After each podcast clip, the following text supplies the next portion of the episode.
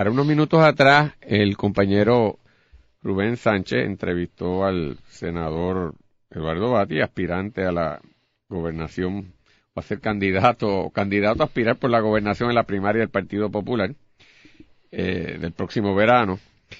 Eh, y yo te tengo que confesar que me dio una gran desilusión. Digo, será porque uno, obviamente, de la gente que tiene capacidad, espera mucho más que, un desempeño mediocre, y entonces cuando pues no está a la altura de lo que tú sabes que puede dar, y que hay un subdesempeño, pues tú te frustras. Eh, entonces, en primer lugar, en Puerto Rico está pasando un montón de problemas. Y ayer fue un día de noticias muy, muy graves que vamos a estar discutiendo durante el día de hoy. Y Batia, que pretende dirigir este país, viene a hablar allí de una propuesta. Su, gran discusión fue la propuesta por una segunda vuelta. Eh, si nadie alcanza en el proceso electoral el 50%. Pues, puede tener su mérito y su demérito, pero es una cosa casi terciaria ante la, naturaleza de los problemas y de alguien sobre todo que está en un proceso de buscar votos para él mismo. Pues por lo tanto tiene que buscar issues que sean, que vayan a la médula de las, del día a día y de lo que es vida para los puertorriqueños y puertorriqueñas. Entonces yo ver, eh, hablando de eso, digo, vaya, qué pérdida de tiempo, qué pérdida de oportunidad, está en prime time mañanero, pero oportunidad eh, desaprovechada. Segunda cosa que me consterna, y era la pregunta que él mismo sabía que le tenían que hacer, pues una pregunta que se cae de la mata. Y esto según te lo estoy aplicando a Batia, yo creo que se lo tiene que aplicar todo el mundo, en este caso en el Partido Popular, pero aplicar igual a todos los que están aspirando a la gobernación.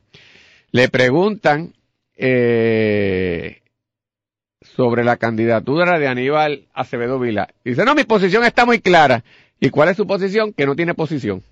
Es una, una, una cosa maravillosa, que él no va a asumir posición y porque en los partidos eh, todo el mundo pues debe aspirar. Ese no es el issue. Yo estamos claros que en la democracia cualquier persona tiene derecho a aspirar.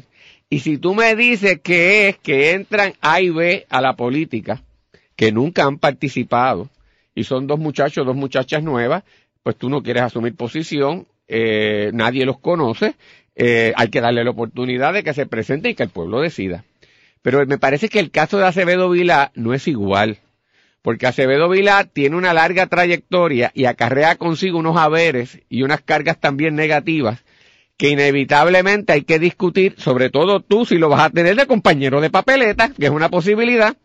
Entonces, por ejemplo, yo creo que es inevitable que a ti te pregunten si tú te sientes cómodo teniendo compañero de papeleta para la gobernación, a alguien que habló mal de David Bernier, a alguien que habló mal de García Padilla, a alguien que habló mal y fastidió a Héctor Ferrer, que habló de que el Partido Popular era, estaba lleno de mugre y que había, ¿verdad?, que, que, que, que limpiar y sacar todo, tú sabes, alguien que injusto o injusto, justamente lo procesaron criminalmente, que, y, y, y, se llevó al partido enredado en la derrota más grande y si bien es cierto que salió no culpable, la realidad es que cinco de su entorno de campaña política se declararon culpables. Entonces hay que preguntarle lo mismo que él le preguntó a Rosselló, o lo sabía o es incompetente, o por lo menos esas preguntas están ahí. Entonces yo creo que es inevitable, porque tú puedes creer, Eduardo Batia, y cualquiera, y Carmen Yulín y los demás, y cualquier otro puertorriqueño o puertorriqueña, que, Acevedo Vila es vital en este momento por su experiencia, porque fue como, pues dilo, sé macho hembra y dilo, y defiéndelo, y yo lo quiero conmigo. O, si tú crees que es nocivo y que no es bueno para Puerto Rico, o que, o, o, que es peligroso para el Partido dilo. Pero un líder asume posición, y un líder, y esto no es de imponer que este candidato, es que usted diga qué es lo que cree. Y usted dice, yo me puedo sentir cómodo con Aníbal Acevedo Vila, y que el pueblo decida. Y a mí, ah, pero no. Entonces yo te digo a mí, eso me parece eh, irresponsabilísimo. Pues entonces, eh, y, eso te lo digo de una persona, Guillermo, a quien admiro respeto y me da una frustración enorme,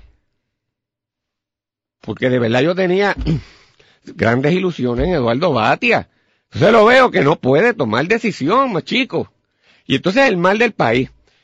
Pero te dejo ahí por si, si tú quieres comentar, porque que también esto es delicado para ti. No, pero después coja a los otros líderes y también le caerá el agua también al PNP más adelante, porque hay muchas cosas para hablar en el programa de hoy, pero adelante. Yo no escuché a Eduardo Batia, ¿verdad? Te, te comenté cuando llegué que no tuve la oportunidad de escucharlo hoy. Parece que cuando la entrevista se llevó a cabo, pues yo estaba en los preparativos mañaneros hogareños para poder estar aquí. Eh, pero, pero a base de lo que dice sobre el primer punto de la segunda vuelta, es una idea que de hecho Aníbal Acevedo Vilá eh, propone en, en, su, en, su reciente libro que él está eh, llevando por Puerto Rico y creo que está fomentando una... Yulín creo que también está de acuerdo Bueno, porque la, la, propuesta de la segunda vuelta realmente es una propuesta que en Puerto Rico la han discutido eh, sectores soberanistas sobre todo.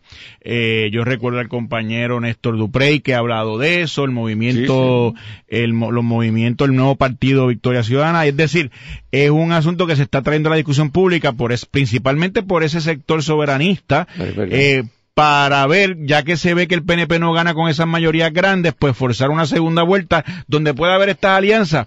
sea un sistema que yo creo que está bien que se discuta, yo le veo muchos peligros, le veo también eh, muchas cosas positivas, pero tiene que discutirse qué peligro yo le puedo ver. Bueno, que, que un poco, viendo el ejemplo de España, eh, dificulta un poco luego la gobernanza, porque una segunda vuelta no es sino la posibilidad de las alianzas propiamente para gobernar.